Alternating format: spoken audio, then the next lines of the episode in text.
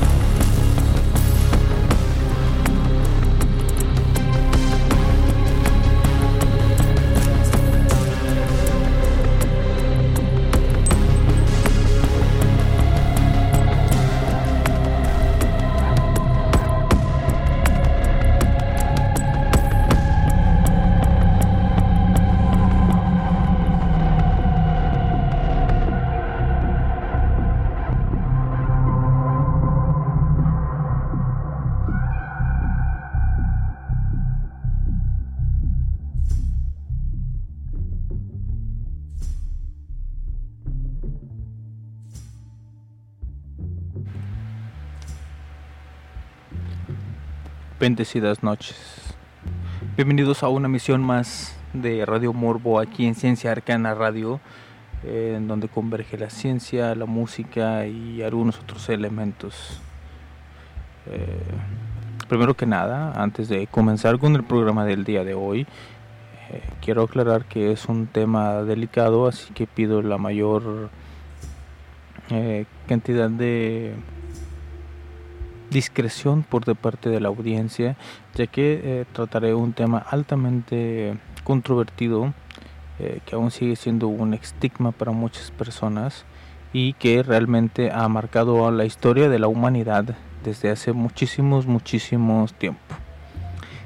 Eh, ya hecha esta aclaración, quiero comenzar el programa diciendo que un primero de julio, pero del año 1929, la historietista, el historietista estadounidense L.C. Chrysler Seeger creaba a Popeye el Marino, uno de los más emblemáticos personajes de tiras y cortometrajes de dibujos animados que se editó hasta el año de 1994. Iconográficamente, Popeye el Marino se caracteriza por obtener fuerzas descomunales gracias a la ingesta de espinacas y por su ojo derecho tuerto, lo que da origen a su nombre de Pop Eye, o sea, ojo saltón, apodo que solían dar los marinos a sus colegas, tuertos. Popeye apareció por primera vez en la tira cómica Timbult Theater, editada por eh, The New York Evening Journal, como personaje secundario contratado por la protagonista Olivia Olivo, Olive Oil en inglés, para conducir un barco dada la industria, no, perdón, dada la inusitada popularidad que cobró, pronto se transformó en un personaje protagónico y poco tiempo después Popeye obtuvo su propia historia que absorbió a varios de los personajes que lo acompañaron inicialmente. La referencia constante a las espinacas, tanto en la tira cómica como en los cortometrajes, deriva de un estudio publicado durante aquella época que destacaba el alto contenido de hierro presente en esta clase de vegetales. Con la publicación del cómic, el consumo de espinacas en Estados Unidos aumentó considerablemente, a tal punto que la comunidad de cultivo de espinacas existente en Crystal City, Texas, exigió una, erigió una estatua en honor y gratitud a Popeye o Popeye el marino. Después de esta suave noticia referente a la industria del cómic y la animación mundial, vamos a empezar de lleno con el tema del día de hoy, que más o menos empieza así. La era del SIDA empezó oficialmente el 5 de junio de 1981, cuando los Centers for Disease Control and Prevention, la CDC, o conocido también en español como los Centros para el Control y Prevención de Enfermedades de los Estados Unidos, convocaron a una conferencia de prensa donde describieron cinco casos de neumonía por neumocystis carini en Los Ángeles. Al mes siguiente se constataron varios casos de sarcoma de Kaposi, un tipo de cáncer de piel. Las primeras eh, constataciones de estos casos fueron realizados por el doctor Michael Gottlieb de San Francisco. Eh, los viriones de VIH-1 ensamblándose en la superficie de un linfocito, pese a que los médicos conocían tanto la neumonía por eh, neumocystis carini como el sarcoma de Kaposi, la aparición conjunta de ambos en varios pacientes les llamó la atención. La mayoría de estos pacientes eran hombres homosexuales sexualmente activos, muchos de los cuales también sufrían de otras enfermedades crónicas que más tarde se identificaron como infecciones oportunistas. Las pruebas sanguíneas que se les hicieron a estos pacientes mostraron que carecían de número adecuado de un tipo de células sanguíneas llamada TCD4 positivo. La mayoría de estos pacientes murieron en pocos meses. Durante un tiempo se les consideró grupos de riesgo a los llamados las 4H, homosexuales, heroinómanos y hemofílicos y también los haitianos. Por la aparición de unas manchas de color rosáceo en el cuerpo del infectado, la prensa comenzó a llamar al SIDA la peste rosa, causando una confusión, atribuyéndola a los homosexuales. También se les conoció como la peste de los gay. Aunque pronto se hizo notar que también la padecían los inmigrantes haitianos en Estados Unidos, los usuarios de drogas inyectables y los receptores de transfusiones sanguíneas, lo que llevó a hablar de un club de las 4 Hs, como ya había mencionado, que incluía a todos estos grupos considerados de riesgo para adquirir la enfermedad. En 1982, la nueva enfermedad fue bautizada oficialmente con el nombre de Acquired Immune Deficient Syndrome o AIDS, nombre que sustituyó a otros propuestos como el Gay Related Immune Deficiency o GRIT o GRIT. Hasta 1984 se sostuvieron distintas teorías sobre la posibilidad sobre la posible causa del SIDA la teoría con más apoyo planteaba que el SIDA era una enfermedad básicamente epidemiológica. En 1983, un grupo de nueve hombres homosexuales con SIDA de Los Ángeles que habían tenido parejas sexuales en común, incluyendo a otro hombre en Nueva York, que mantuvo relaciones sexuales con tres de ellos, sirvieron como base para establecer un patrón de contagio típico de las enfermedades infecciosas. Otras teorías sugieren que el SIDA surgió a causa, del excesivo uso de drogas y de la alta actividad sexual con diferentes parejas.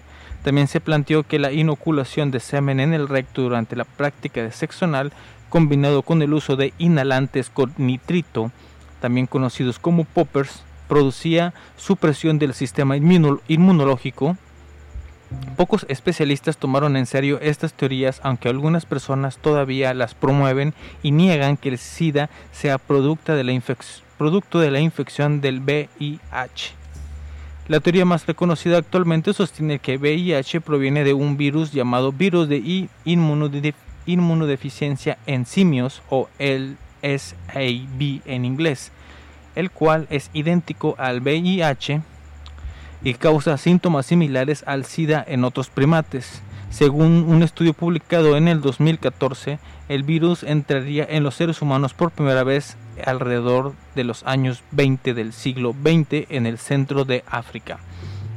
En 1984, dos científicos franceses, el François Barcinus y Luc Montagnier, del Instituto Pasteur, aislaron el virus de SIDA y lo purificaron Roberto, Robert Gallo, estadounidense, pidió muestras al laboratorio francés y adelantándose a los franceses, lanzó, lanzó la noticia de que había descubierto el virus y que había realizado la primera prueba de detección y los primeros anticuerpos para combatir a la enfermedad.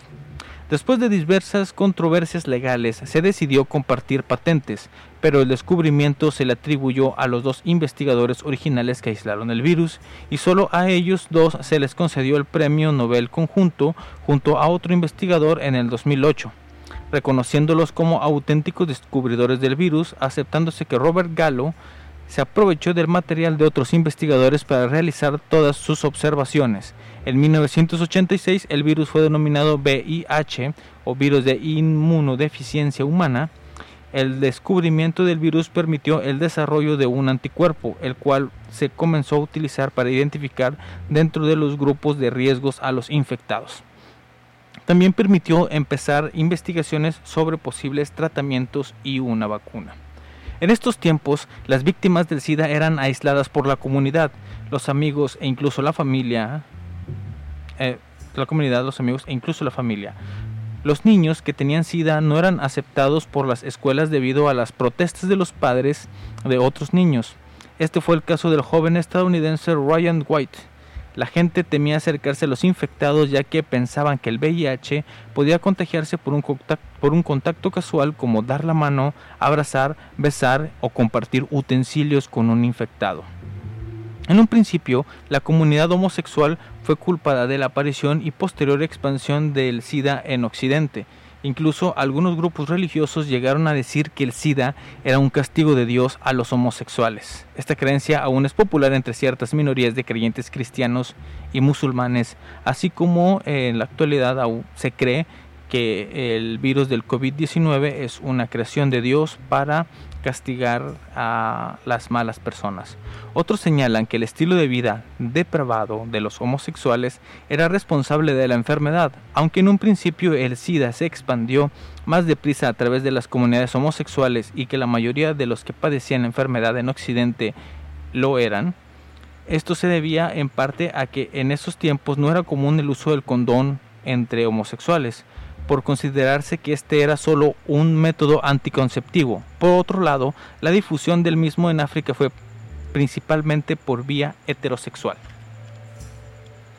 El SIDA pudo expandirse rápidamente al concentrarse la atención solo en los homosexuales. Esto contribuyó a que la enfermedad se extendiera sin control sobre entre, perdón, control entre heterosexuales, particularmente en África, el Caribe y luego en Asia. Gracias a la disponibilidad del tratamiento antirretrovirales, las personas con VIH pueden llevar una vida normal, la correspondiente a una enfermedad crónica, sin las infecciones oportunistas características del SIDA no tratado. Los antirretrovirales están disponibles mayormente en los países desarrollados. Su disponibilidad en los países en desarrollo está creciendo, sobre todo en América Latina. Pero, pero, pero, en África, Asia y Europa Oriental, muchas personas todavía no tienen acceso a esos medicamentos, por lo cual desarrollan las infecciones oportunistas y mueren algunos años después de la seroconversión. El VIH está emparentado con otros virus que causan enfermedades parecidas al SIDA. Se cree que este virus se transfirió de los animales a los humanos a comienzos del siglo XX. Existen dos virus diferenciados que causan SIDA en los seres humanos, el VIH-1 y el VIH-2. Del primero, la especie eh, reservorio son los chimpancés, de cuyo virus propio, el CIBCPZ, deriva. El VIH-2 procede del SIBSM, propio de una especie de monos de África Occidental. En ambos casos, la transmisión entre especies se ha producido varias veces. Pero la actual pandemia resulta de la extensión del grupo M del VIH-1, procedente, según estimaciones, de una infección producida en África Central donde el virus manifiesta la máxima diversidad en la primera mitad del siglo XX. La pandemia actual arrancó en África Central pero pasó inadvertida mientras no empezó a afectar a población de países ricos, en los que la inmunosupresión del SIDA no podía confundirse fácilmente con depauperación debida a otras causas, sobre todo para sistemas médicos y de control de enfermedades muy dotados de recursos. La muestra humana más antigua que se sepa que contiene VIH fue tomada en 1959 a un marino británico quien aparentemente la contrajo en lo que ahora es la República Democrática del Congo, antes conocido como el Congo belga. Otras muestras que contenían el virus fueron encontradas en un hombre estadounidense que murió en 1969 y en un marino noruego en 1976. Se cree que el virus se contagió a través de actividad sexual, posiblemente a través de prostitutas en las áreas urbanas de África. A medida que los primeros infectados viajaron por el mundo, fueron llevando la enfermedad a varias ciudades de distintos continentes. En la actualidad, la manera más común en que se transmite el VIH es a través de actividad sexual desprotegida y al compartir agujas entre usuarios de drogas inyectables. El virus también puede ser transmitido durante, desde una madre embarazada a su hijo, es conocido como la transmisión vertical. En el pasado también se transmitió el SIDA a través de transfusiones de sangre y el uso de productos derivados de esta para el tratamiento de la hemofilia o por el uso compartido de material médico sin esterilizar. Sin embargo, hoy en día esto ocurre muy raramente, salvo lo último en regiones pobres debido a los controles realizados sobre estos productos. No es posible para los mosquitos u otros insectos transmitir el VIH. No todos los pacientes infectados con el virus VIH tienen SIDA. El criterio para diagnosticar el SIDA puede variar de región en región, pero el diagnóstico generalmente eh, requiere algunos parámetros bastante específicos. La infección primaria por VIH es llamada seroconversión y puede ser acompañada por una serie de síntomas inespecíficos parecidos a los de una gripe, por ejemplo, fiebre, dolores musculares y articulares, dolor de garganta y ganglios linfáticos inflamados. En esta etapa, el infectado es más transmisor que en cualquier otra etapa de la enfermedad, ya que la cantidad de virus en su organismo es la más alta que alcanzará.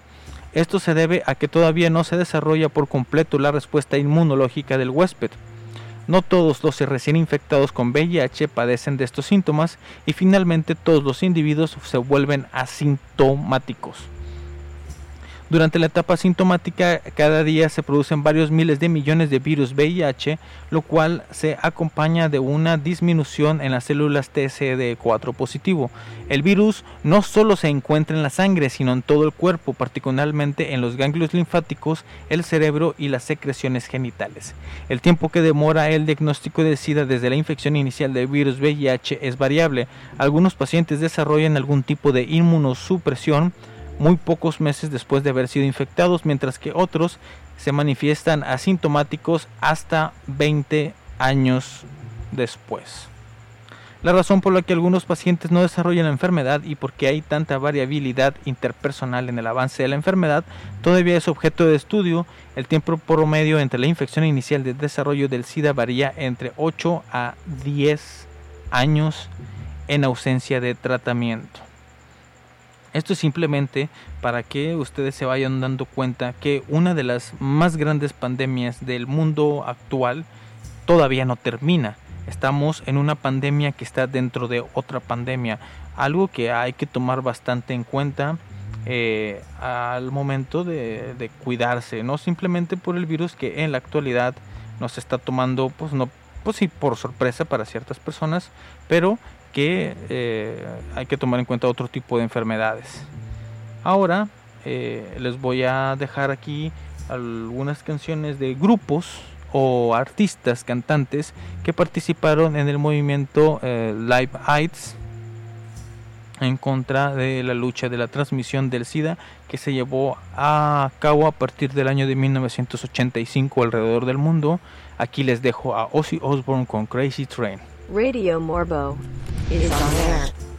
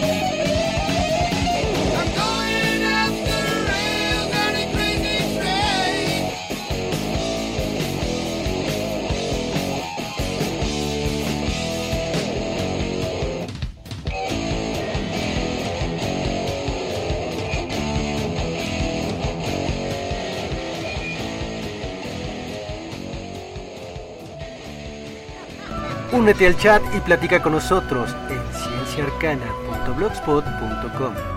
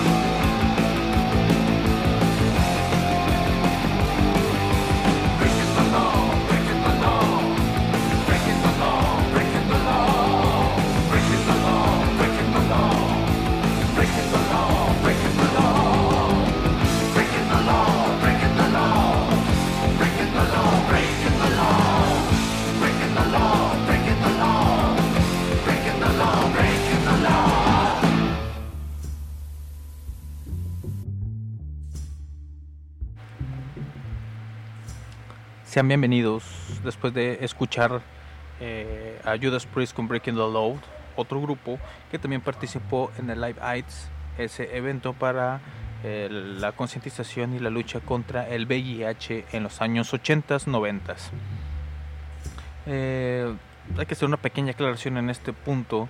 La verdad, no se está transmitiendo en vivo este programa, es una grabación ya que el programa original tuvo muchos problemas técnicos, así que decidí regrabarlo para presentarles una mejor calidad en las plataformas tales como eh, Apple Podcast, eh, Google Podcast, iBox o iBooks, dependiendo cómo se pronuncia realmente, y Spotify, la plataforma más reciente en la que estamos. Así que si me estás escuchando, y te gusta lo que lo pues lo que les estoy presentando en estos momentos te agradecería bastante que me dieras eh, un like un compartir eh, por alguna persona que crees que le puede interesar el contenido que estamos presentando aquí eh, o simplemente con que te suscribas eso me ayuda muchísimo ya que eso me da más presencia en redes eh, también quiero aclarar que en cierto punto voy a retomar eh, la oportunidad de poder realizar contenido diferente y paralelo al que se está haciendo tanto en la estación de radio de Ciencia Arcana Radio como en las plataformas de podcast o de audio en la que se está presentando esta programación. Continuando con el tema, ahora les hablaré sobre el mito del paciente cero. Gaetan Dugas, que nació el 20 de febrero de 1953, fue un hombre canadiense que llegó a ser conocido como el paciente cero del SIDA o el síndrome de inmunodeficiencia adquirida. En la historia de la búsqueda del virus no se puede dejar de hablar del célebre paciente cero, de donde pareció partir la epidemia en los primeros momentos. Se consideró que se trataba de Gaetan Dugast, un auxiliar de vuelo homosexual y con múltiples parejas sexuales que reconoció haber tenido más de 2.000 compañeros sexuales. Investigando a pacientes de todo el mundo, a más de 40 casos de VIH de idénticas características repartidos por multitud de países que tenían en común además el haber compartido sexo entre ellos, contribuyó a extender la enfermedad por todo el mundo, algo que ocurrió en un tiempo récord, pero también ayudó a reconocer que el virus era muy contagioso y que ciertas prácticas sexuales podían ayudar a su diseminación. Por lo tanto, era posible tomar medidas para reducir la tasa de infecciones. Un estudio publicado en la revista estadounidense de medicina en 1984 concluyó que muchas de las primeras infecciones por VIH en Nueva York eran atribuibles a un asistente de vuelo que era gay y estaba infectado, aunque es importante resaltar que la infección no es una enfermedad que atañe solo a la comunidad LGBTQ. Por tanto, eh, puedan desarrollarlo, extenderlo o portarlo también personas heterosexuales. Los epidemiólogos presumieron que Dugas llevó el virus fuera de África y lo introdujo en la comunidad homosexual occidental. Dugas fue retratado en el libro de Randy Shields and the Band of Player Owned, que documentaba el brote de VIH en los Estados Unidos. Shields retrató a Gaetan Dugas con un comportamiento casi sociopático afirmando que infectaba voluntariamente a otros con el virus. Dugas fue descrito como un atleta sexual encantador y atractivo que, según de propia estimación, mantenía centenares de encuentros sexuales al año. Afirmó haber tenido cerca de 2.500 actos sexuales con otros hombres de toda Norteamérica. Pues como asistente de vuelo pudo viajar por todo el globo a los epicentros del comienzo del VIH, tales como Los Ángeles, Nueva York, París y San Francisco. Aunque sufría del sarcoma de Kaposi y había sido advertido de que podría transmitir un virus sexual, Dugas se negó a dejar de tener sexo sin protección, infectando así a numerosas personas. Dugas pensó que esta nueva enfermedad sexual podría ser tratada fácilmente como la sífilis y la gonorrea pero esta resultó ser incurable y casi siempre mortal durante los años 80 y gran parte de los 90 hasta que los investigadores encontraron combinaciones de fármacos que frenan el avance de la enfermedad. No la curan, aunque en la actualidad una persona con VIH puede llevar una vida completamente normal cuidándose y tomando la medicación aconsejada por su doctor. Dugas murió en Ciudad de Quebec el 30 de marzo de 1984 de insuficiencia renal causada por las infecciones y enfermedades provocadas por el virus del VIH y por la agresividad de los efectos secundarios de la primera medicación probada en los años 80, que nada ya tiene que ver con la actual, donde apenas existen efectos secundarios. La medicina sigue investigando sobre el VIH y su curación. Todo este contexto nos llevó a la forma en la que el gobierno de los Estados Unidos actuó en este asunto y básicamente lo ignoraron y decidieron por motivación política no hacer mucho. Es más, en el inicio de la pandemia hasta se evitaba referirse a la enfermedad con algún nombre y no fue hasta cuatro años después de que se presentara el primer, los primeros 41 casos en el 81, o sea, hasta el 1985 que comenzó a haber una intervención por de parte de Ronald Reagan, las cuales fueron casi nulas. En una rueda de prensa del 15 de octubre de 1982 se le cuestionó por el SIDA a su representante, a su jefe de prensa, que si ya era una epidemia, pero fue negada rotundamente y se evitó responder haciendo bromas con un tono homofóbico. En 1984 se volvió a ver la misma dinámica, pero ahora se reportaban más de 300.000 casos y se tenía miedo de que se transmitiera a través de la saliva. Se volvió a negar, se negó la preocupación sobre el caso y se volvió a hacer bromas homofóbicas. En 1985 se da el Live Aid y es cuando el tema se hace importante y se comenzó a dar la importancia de vida. Y así se creó una política de lucha con la enfermedad En esa época los hombres gays se veían aislados por la enfermedad y la mayoría eran tratados como leprosos y morían de forma solitaria. Así fue como cientos de mujeres lesbianas se ofrecieron como voluntarias para cuidar y alimentar o tan solo pasar tiempo con los enfermos en los hospitales. Este hecho y el de la rebelión de Stonewall, un momento histórico para el movimiento LGBT, fue el verdadero inicio del colectivo que dio y exigió los derechos de los homosexuales, ya que se exigió y presionó a las farmacéuticas una cura y se buscó visibilidad por la muerte de cientos de miles de personas por este padecimiento. Se hizo un evento donde en mantas o cobijas con los nombres de los fallecidos eran colgadas en lugares públicos. La primera vez fue en el balcón de la gobernadora Diane Feinstein el Día del Orgullo Gay en San Francisco en 1985. Este asunto llegó hasta Washington con 1900 paneles.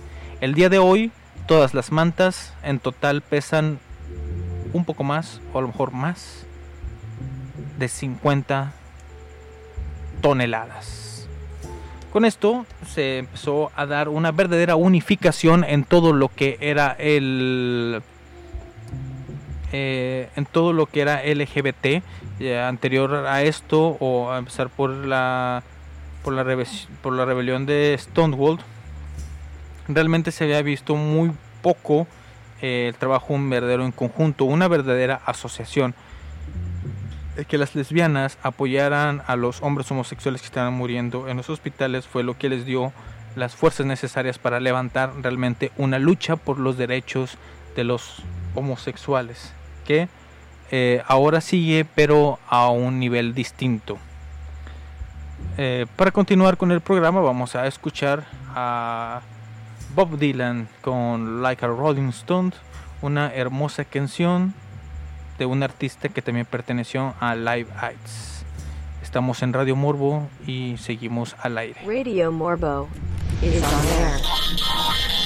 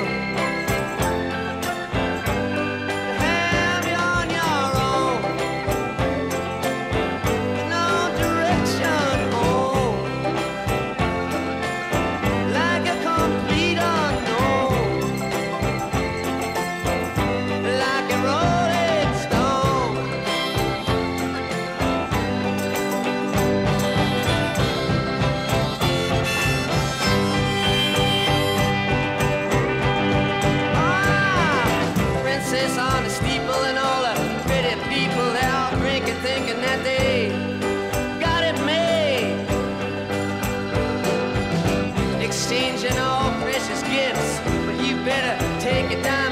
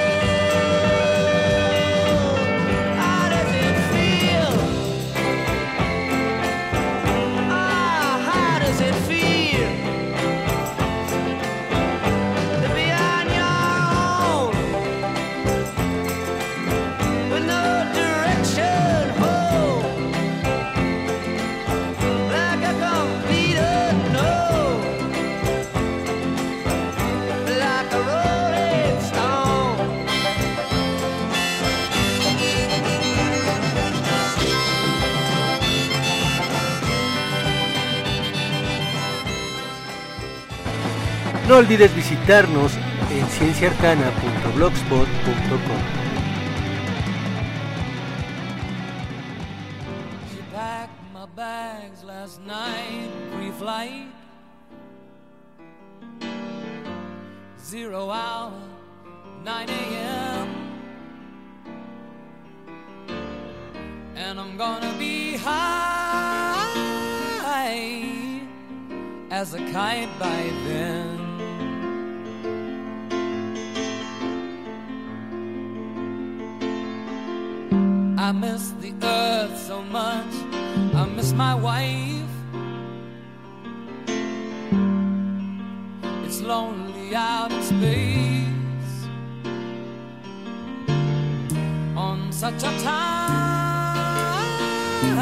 last flight.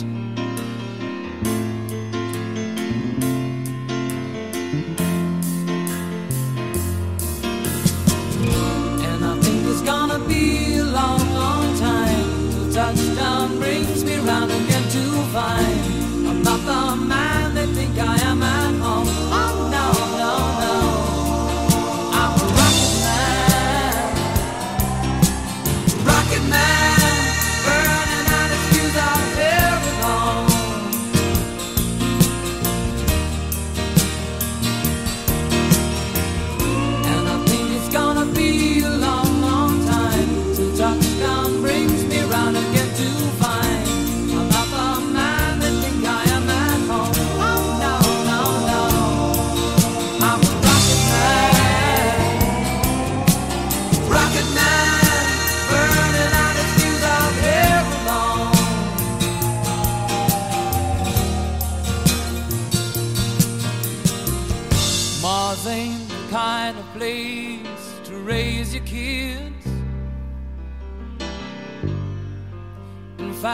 cold as hell.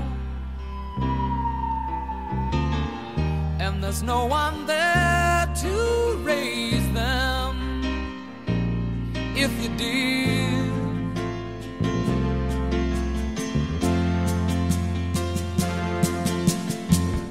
And all the science I don't understand. It's just my job five days.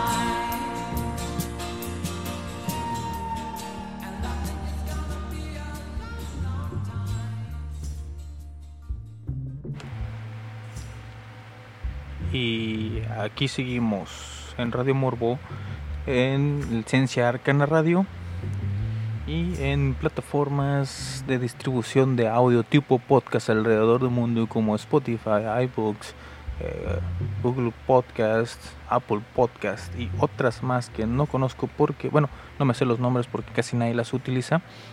Pero estamos aquí hablando de un tema algo polémico, algo difícil pero que es muy necesario que se hable y se trate de una forma un poquito más concreta. Bueno, para continuar con el tema, eh, voy a hablar de algo que sinceramente no me consta. No es algo del que yo esté 100%, que esté hablando de una confirmación al 100%, ya que según tengo entendido yo aún se sigue investigando, eh, ya que es algo pues realmente importante y que no se puede tomar a la ligera. Bueno, como dije, ahora viene lo más difícil de este tema. Ya he hablado del origen de la enfermedad según la versión oficial, aunque realmente no existe una versión oficial ya que se manejan muchas teorías. Pero recientemente, alrededor del año 2014, un poquito antes, eh, pero específicamente, bueno, el documental salió en el 2014, pero la investigación tiene mucho tiempo atrás. Eh, salieron unos documentales, de hecho fueron varios, que podrían darle otro sentido a todo esto que les he estado platicando. Ah, por cierto, se me olvidó mencionarles. eh, muchas de las cosas que se refieren al paciente cero, a Dugan, eh, son básicamente mitos, mentiras, exageraciones, ya que eh, realmente no se consta que haya tenido tantas parejas sexuales. Creo yo tengo entendido que realmente su vida social fue totalmente destrozada en el momento en el que se le dio a conocer por los medios como el paciente cero, así que realmente es muy difícil que haya podido hacer una distribución tan poderosa del virus y se le satanizó de una manera impresionante, bastante dolorosa. Eh, fue bastante lamentable su- sus últimos años de vida. Eh, como digo, fueron exageraciones de los medios y de personas que sin escrúpulos, que como siempre, por intentar sacar dinero, dinero, dinero, pues eh, fueron demasiado amarillistas. Bueno, recientemente vi uno de un- uno de los documentales que les estaba mencionando y realmente me dejaron muchas dudas. Realmente me hicieron dudar de bastantes cosas, pero también me aclararon otras. Así que hoy les hablaré de forma resumida lo que cuenta este documental.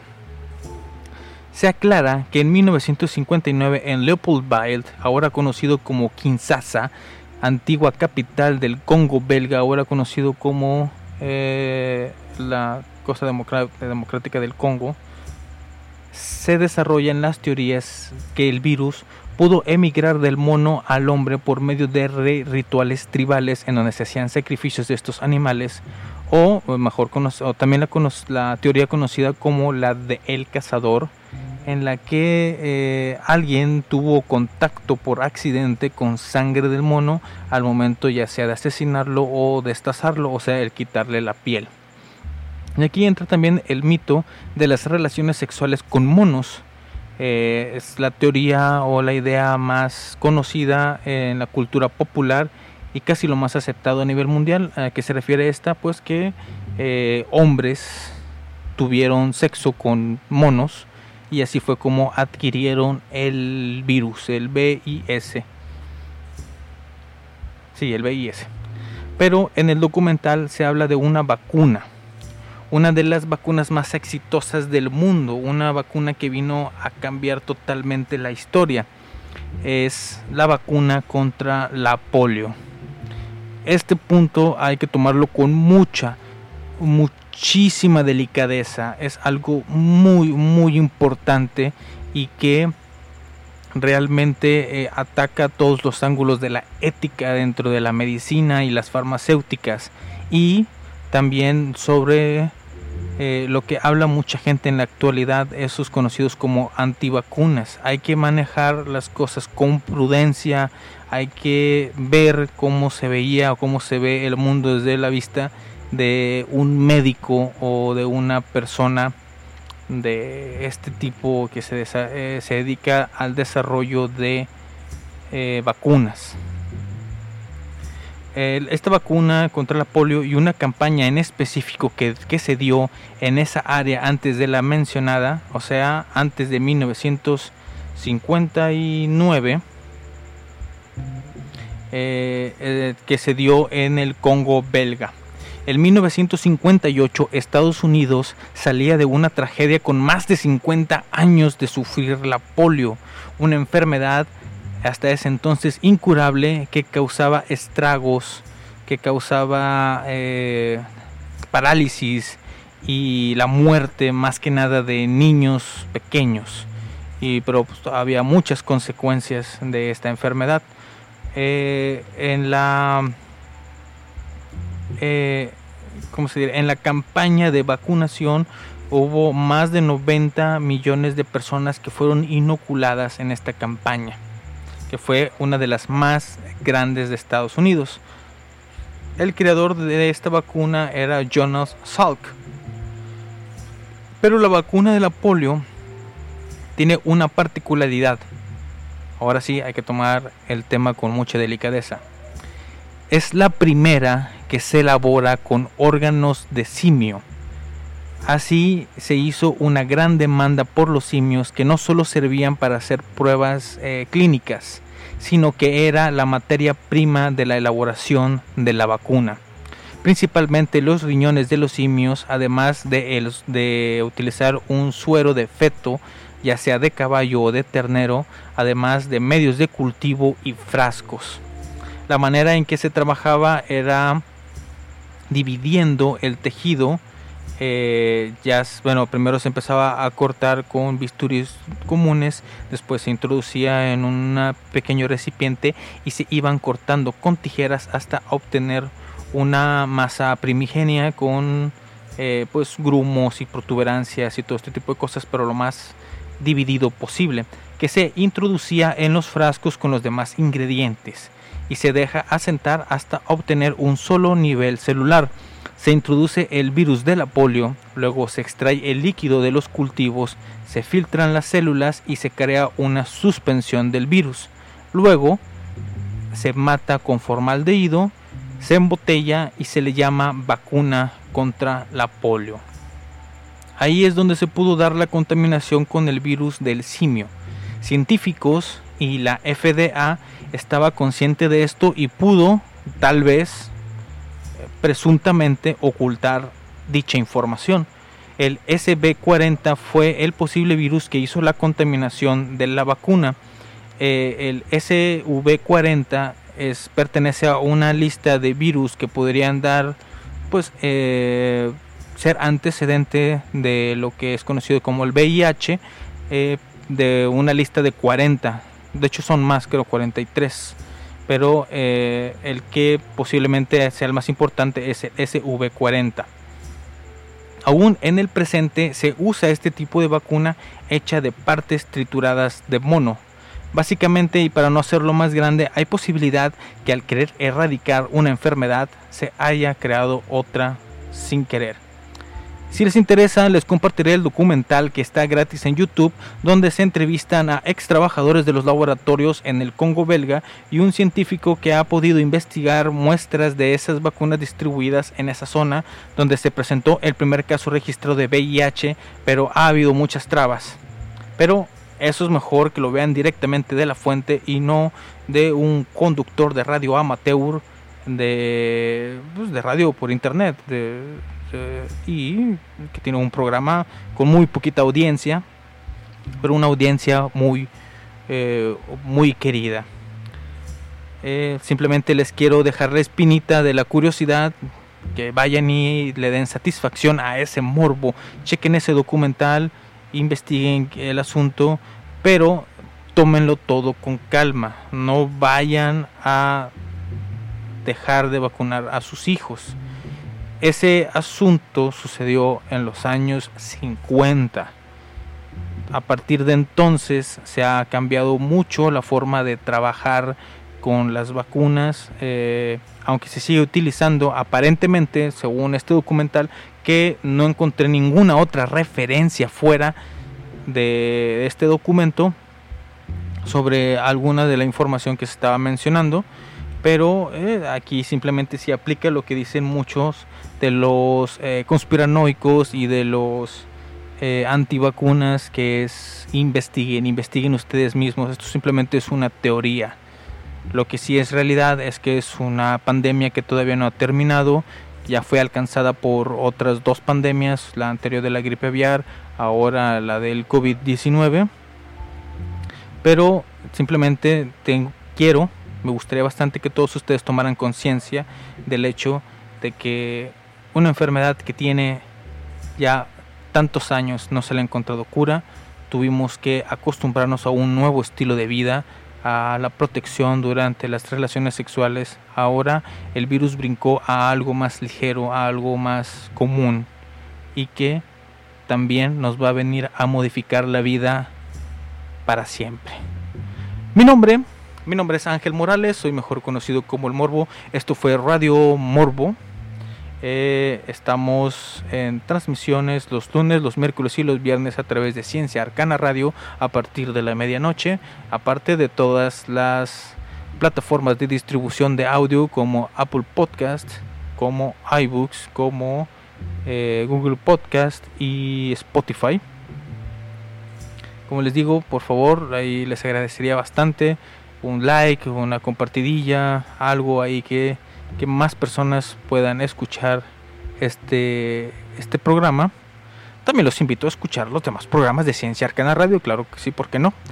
Eh, por ejemplo, está Calavero Podcast los sábados de 10 de la noche a medianoche horario de México. Los jueves y los domingos tengo Transfilosofía en donde pueden escuchar o entender un poquito más sobre la filosofía de, de la cultura trans o de colectivo LGBT, tiene temas bastante interesantes. También hay un programa que se llama Teatro de Vampiros, que por el momento está, suspendido, pero que pronto volverá a, sus transmisiones regulares. Eh, ¿Qué más? ¿Qué más? Tenía otra cosa más que decirles. Bueno, vamos a dejarlo aquí. Ah, bueno, sí, ya me acordé. Eh, eh, quiero hacer una atenta invitación a todas las personas, me dije que, que me apoyen en lo que son los las plataformas de podcast. Eh, en la actualidad, mucha de la gente ya da por muerto básicamente el radio, siendo una manera tan hermosa de poder de comunicación y que estuvo durante muchísimos años acompañándonos. Eh, ahora viene, ahora estoy presentando, se está presentando una nueva oportunidad de revivir este sistema obsoleto, ya que se da por internet, lo puedes escuchar en cualquier celular, lo puedes escuchar en cualquier computadora, no solo eh, eh, puedes escucharlo en plataformas en donde puedes reproducir los audios, como ya lo mencioné varias veces durante el programa, sino que también puedes participar en vivo. Tenemos chats en donde podemos estar platicando 24 horas al día, 7 días a la semana, aunque no estemos en vivo. Eh, estoy al pendiente de las pláticas que se dan eh, en estos chats. Uno es en Discord, el otro es en WhatsApp. Los links los tengo en el área de comunidad de iVoox y próximamente los iré compartiendo en mis redes sociales, así que estén bastante al pendiente, se pueden platicar de cualquier tema, pueden dar sugerencias, pueden dar sus quejas, pueden dar lo que sea. Revivamos, revivamos el radio. Esta es una, una muy buena época para darle eh, para darle vivencia a todo este asunto. Yo sé, yo sé que los podcasts eh, son muy buenos y nos dan una oportunidad de poder mantenerlos informados, poder mantenerlos entretenidos en cualquier hora del día, en cualquier momento Pero si nos damos la oportunidad de poder escuchar un programa de radio en vivo que tiene eh, la distribución de ideas muy parecido a un podcast, también podemos participar de forma activa al momento. Eh, así que los invito a que revivamos el radio. Viva el radio, aquí estás escuchando justamente a Radio Morbo. Así que los espero en la próxima emisión y los dejo con nada más y nada menos con Eric Clapton eh, y su canción Tears and Heaven que está dedicada especialmente no solo esta canción sino todo el episodio a todas las víctimas de cualquier pandemia la actual cualquiera de las dos actuales cualquiera de las pasadas a todas aquellas personas que han muerto eh, por alguna enfermedad y especialmente a eh, Larry Kramer, uno de los hombres más activos en la lucha contra el SIDA hasta su muerte en mayo del 2020. Bendecidas noches a todos y los escucharemos próximamente aquí en Radio Moro. Bendecidas noches y que descansen.